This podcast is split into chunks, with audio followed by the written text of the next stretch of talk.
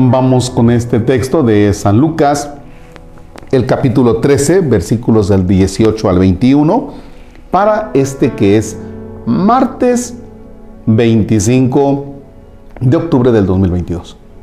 En el nombre del Padre y del Hijo y del Espíritu Santo. Jesús continuó diciendo, ¿a qué puedo comparar el reino de Dios? ¿Con qué ejemplo podría ilustrarlo? Es semejante a un grano de mostaza que un hombre tomó y sembró en su jardín. Creció y se convirtió en un arbusto y los pájaros del cielo se refugiaron en sus ramas. Y dijo otra vez, ¿con qué ejemplo podría ilustrar el reino de Dios? Es semejante a la levadura que tomó una mujer y la metió en tres medidas de harina hasta que fermentara toda la masa. Palabra del Señor. Gloria a ti, Señor Jesús. Vamos a comenzar por definir qué es el reino de Dios, porque este texto nos está hablando del reino de Dios. El reino de Dios es un estilo de vida que lo caracterizan los siguientes valores: justicia, verdad, amor y vida. ¿Ya? Esto me lo ha escuchado usted muchas veces. Entonces, si usted ve que un maestro es justo, a ese maestro está practicando el valor del reino de Dios. Si usted ve que un ama de casa eh, dice la verdad, si usted ve que, no sé, que un empresario practica eh, el amor con sus trabajadores, si usted ve que un joven es justo con sus papás, vaya, entonces se están poniendo en juego los valores del reino. ¿Ya? Pero cuando usted ve que una persona es injusta, entonces no pertenece al reino de Dios. Entonces, si usted ve que yo como sacerdote digo una retaíla de mentiras, entonces me contrapongo al reino de Dios porque estoy no sobre la verdad, sino sobre la mentira. Entonces, esos son los valores del reino de Dios. ¿Ya? ¿Qué pasa?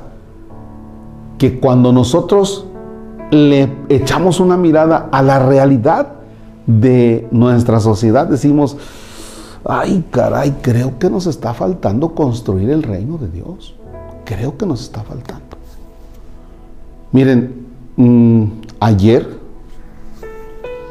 estaba escuchando la radio, venía manejando, vengo escuchando la radio, y llegó el momento en que estaba, no sé si ya cansado de escuchar lo de la radio, las noticias, no sé si me pesaban los hombros, no sé si quería vomitar, pero cuando tú escuchas un montón de cosas, tú dices, caramba, parece que está reinando todo menos los criterios o los valores del reino de Dios.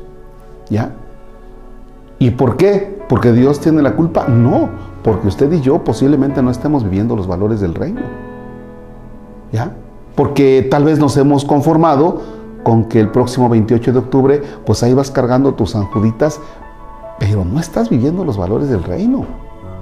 Y ya vienen las peregrinaciones y ahí vamos cargando a la Virgen de Guadalupe y la Guadalupe, todos cansados, pero no estamos viendo los valores del reino.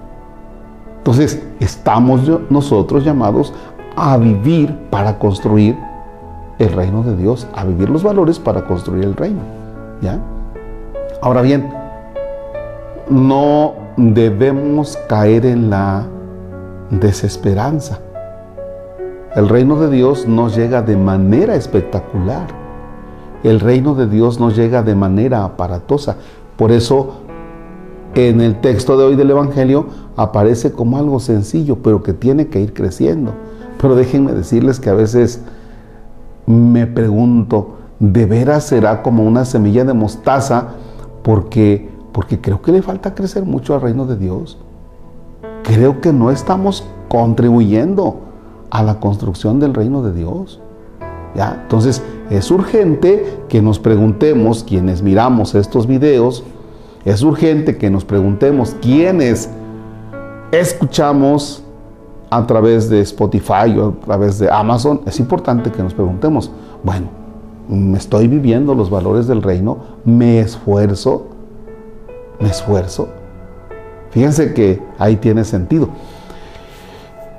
La vida de hoy, los antivalores del reino de Dios nos cansan, a mí me cansan. De veras que dices tú, ay, no puede ser. ¿A qué sociedad nos está tocando vivir, enfrentar? Pero ojalá que no quede solamente en lamentaciones, sino que en realidad nos pongamos a trabajar por construir el reino de Dios. Que así sea. Padre nuestro, que estás en el cielo, santificado sea tu nombre. Venga a nosotros tu reino. Hágase tu voluntad en la tierra como en el cielo. Danos hoy nuestro pan de cada día. Perdona nuestras ofensas como también nosotros perdonamos a los que nos ofenden no nos dejes caer en tentación y líbranos del mal. Señor esté con ustedes.